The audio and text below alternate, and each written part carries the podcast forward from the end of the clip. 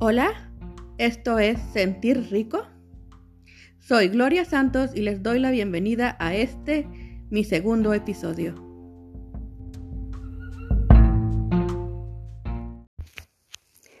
En el episodio pasado les había prometido que en este les iba a hablar de lo que era la brecha orgásmica. Y este concepto se refiere a que los hombres cisgénero heterosexuales tienen más orgasmos y disfrutan más del orgasmo que las mujeres cisgénero heterosexuales. Y ahí hay una desigualdad que se debe no, no a la fisionomía de los cuerpos, sino a factores socioculturales. Lo que sabemos, lo que se ha reportado sobre esta brecha orgásmica, ha llegado a través del autorreporte, es decir, de lo que los mismos hombres y mujeres dicen sobre sí mismos y sobre su experiencia en sus relaciones sexuales, sobre si han llegado o no a un orgasmo. En el 2020, eh, se publica, en enero del, 2020, se publica en la revista Current Sexual Health Reports una revisión de la literatura elaborada por eh, tres investigadoras del Departamento de Psicología de la Universidad de Florida, que son Elizabeth A. Mayhar, Laurie B. Mintz y Brianna M. Akers. Este, y el, la revisión se titula Orgasm Equality, o sea, la igualdad del orgasmo, Scientific Findings and Societal Implications. encuentros científicos o descubrimientos científicos y las implicaciones sociales. Y entonces lo que hacen es un listado de los últimos estudios al respecto y todos son, como les dije, por autorreporte, donde se les pregunta a los hombres y se les pregunta a las mujeres cuál es su experiencia. Entonces, así tenemos, por ejemplo, uno del 2019, donde la pregunta fue, este, a, los participantes les preguntan, en su encuentro sexual más reciente, ¿tuviste un orgasmo? Y las respuestas posibles eran sí o no. Y en ese, pues el 87%, el 87.3% de los hombres dijeron que sí. Y solo el 62.9% de las mujeres dijeron que sí. En otro estudio anterior del 2018, la pregunta fue, en el mes pasado, ¿qué tan seguido alcanzaste el orgasmo cuando tenías intimidad? Y las respuestas eran las opciones de respuestas eran nunca, raramente, la mitad del tiempo, usualmente o siempre. Y este, de, las, de las respuestas que eran de, de frecuentemente o siempre, el 95% de los hombres dijo que, efectivamente sí, sí tenían un, un, orgasmo frecuentemente o casi, o casi siempre. Y este, de las mujeres solamente el 65% tenían un orgasmo siempre, casi siempre o frecuentemente. En un estudio anterior, también del 2018, les, les preguntaron en qué porcentaje de, sus encuentros sexuales llegaste o alcanzaste el orgasmo y las y pues había opciones de respuesta en rangos y en promedio, los hombres llegaban al orgasmo entre un 80 a un 100% de, de sus encuentros sexuales, mientras que las mujeres lo hacían solamente en un 60, de un 60 a un 80% de sus encuentros. Y así, pues, todos, todos estos estudios se basan precisamente en lo, lo que los hombres y las mujeres reportan sobre sí mismos y evidentemente este, en los hombres hay una, hay como una mayor coincidencia entre tengo una relación sexual y alcanzo un orgasmo, mientras que las mujeres pues tienen relaciones sexuales donde no llegan a un orgasmo. Y bueno, no porque algo sea científico, deja de ser machista. Y entonces una de las explicaciones que se les daba a esta brecha en la frecuencia del orgasmo o en, el porcentaje de orgasmos era que, ah, bueno, es que el cuerpo de las mujeres pues no está diseñado para que tengan orgasmos con la misma frecuencia que el cuerpo de los hombres y por eso es normal que las mujeres no lleguen al orgasmo y pues no. Este, esta idea se confrontó y se demostró ser falsa porque hubo estudios sobre el, el orgasmo de las mujeres, pero en la masturbación. Y pasa que las mismas mujeres reportaban que usualmente, con frecuencia, o casi siempre, llegaban al orgasmo cuando se masturbaban. Pero cuando tenían relaciones sexuales con su pareja, hombre, Solo el 29% de las veces.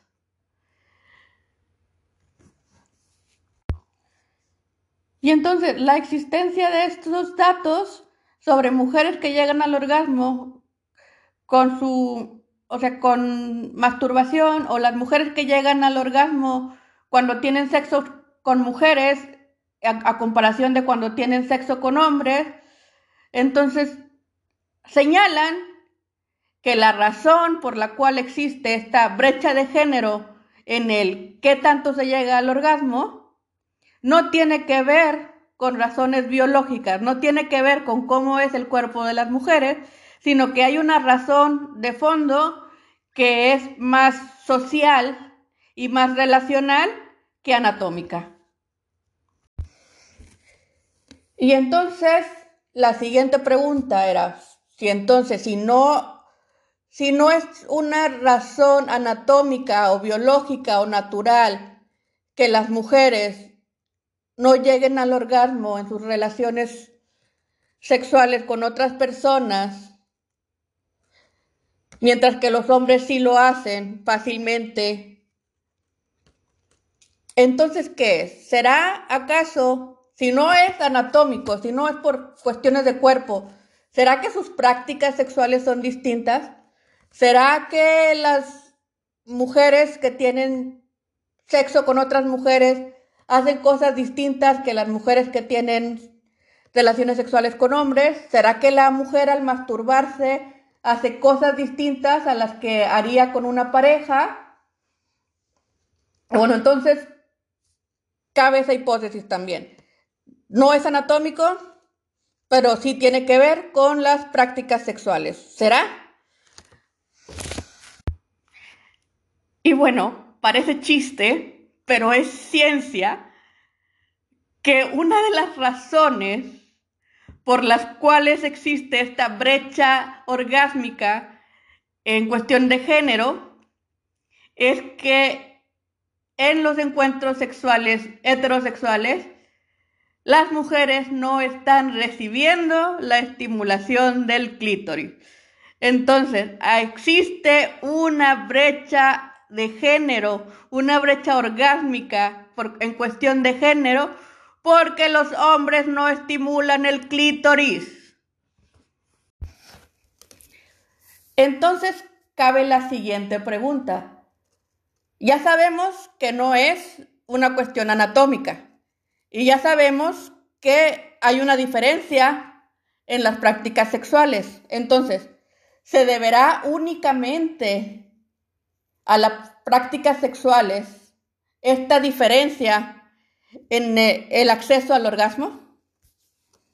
Y pues no, porque pasa que nuestros cuerpos tienen un significado que está mediado por nuestra sociedad y nuestra cultura y está mediado por esta idea patriarcal donde el sexo o sea, el significado de sexo se reduce al coito la penetración del pene en la vagina y se excluye toda esta posibilidad de prácticas de lo que se entiende popularmente como sexo. Entonces figúrense que para un hombre la única imagen a la que tiene acceso de una mujer teniendo un orgasmo es en el porno y la pornografía te dice que esta mujer está llegando al orgasmo, esta actriz está llegando al orgasmo nada más de, la penetración vaginal. Y de hecho hay un estudio este, que se publicó en el en The Journal of Sex Research este, en el 2017 eh, que se llama Consuming Ecstasy, eh, Representations of Male and Female Orgasm in Mainstream Pornography. Entonces, estos, estos investigadores se pusieron a ver porno. Este, y bueno, por razones científicas, obviamente. Y se dieron cuenta que en el porno nada más el 18.3% de las mujeres eran representadas teniendo un orgasmo. Y de esas, solo el 25% tenían alguna estimulación del clítoris.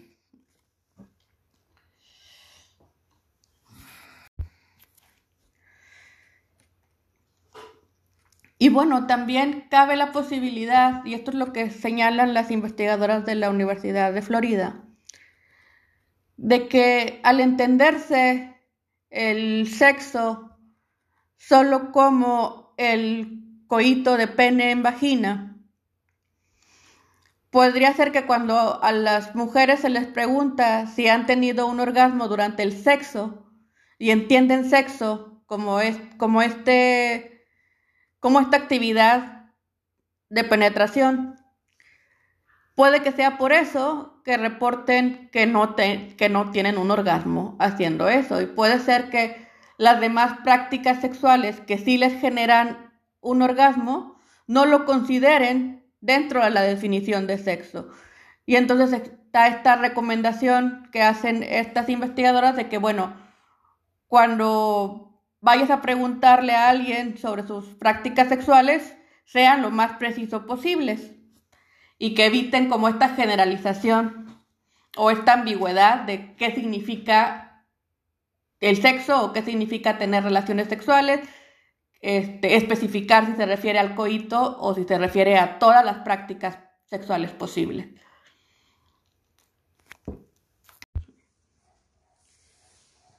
Hay una última explicación para esta brecha orgásmica y es que a las mujeres no se nos ha dado el derecho, no se nos ha otorgado el derecho de exigir y priorizar nuestro propio placer. Y entonces pasa que las mujeres se conforman, nos conformamos, con que no duela y con que no se nos maltrate. Y entonces ese es un eso es un estándar demasiado bajo, ¿no? Y quizás la justicia social debería extenderse hasta nuestras camas, como habían dicho, lo personal es político. Y no es justo que las mujeres en relaciones con hombres no lleguen a sentir el mismo placer por estar en esa relación que la que recibe el hombre. Tenemos derecho a sentir rico y hay que exigir este derecho.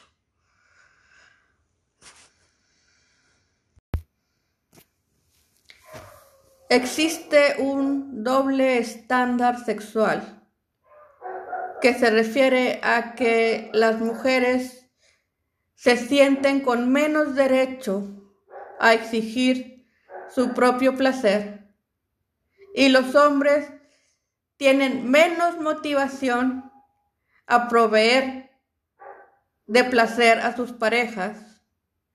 Y esto resulta en menos estimulación para las mujeres y como consecuencia menos orgasmos. En el siguiente episodio hablaremos precisamente de este doble estándar sexual. Gracias. Esto fue Sentir Rico.